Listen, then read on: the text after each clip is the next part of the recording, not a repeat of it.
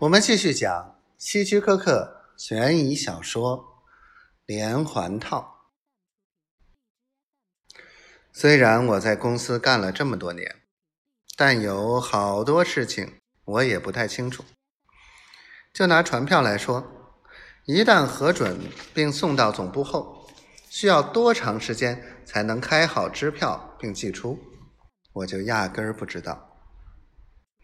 在接下来的两周里，我真是如坐针毡，几乎每天都被担忧、焦急煎熬着。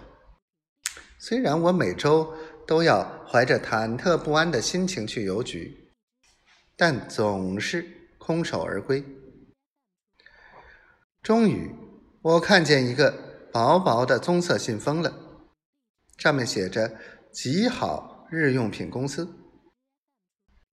哈，计划成功了，我为自己弄到钱了，我欣喜若狂，盘算着这笔钱怎么用。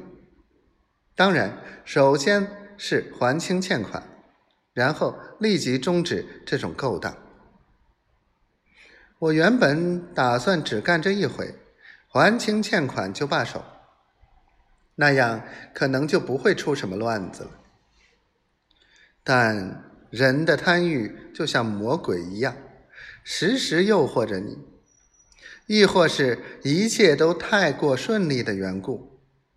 总之，我是欲罢不能，一直在伪造假传票骗公司的钱。